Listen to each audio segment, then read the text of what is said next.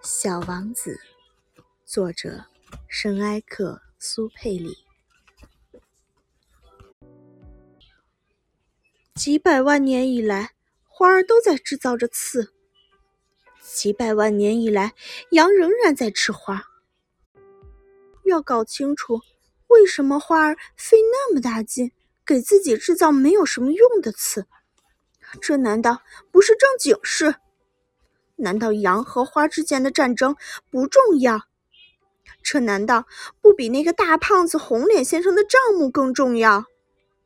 如果我认识一朵人世间唯一的花，只有我的星球上有它，别的地方都不存在，而一只小羊糊里糊涂就这样把它一下子毁掉了，这难道不重要？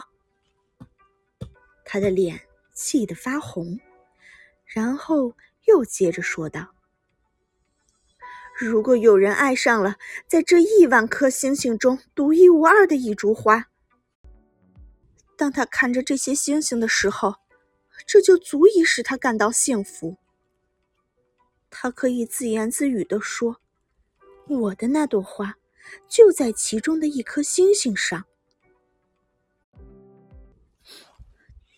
但是如果羊吃掉了这朵花，”对他来说，好像所有的星星一下子全都熄灭了一样。这难道也不重要吗？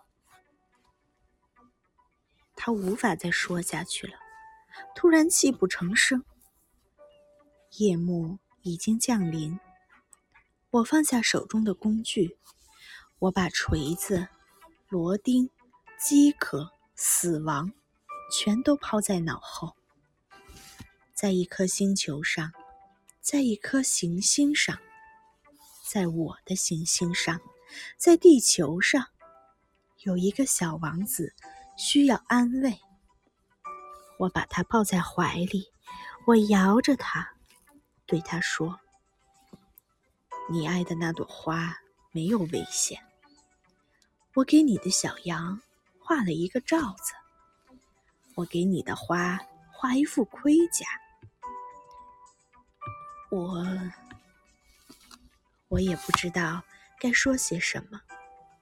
我觉得自己太笨拙，我不知道怎样才能达到他的境界，怎样才能再进入他的境界？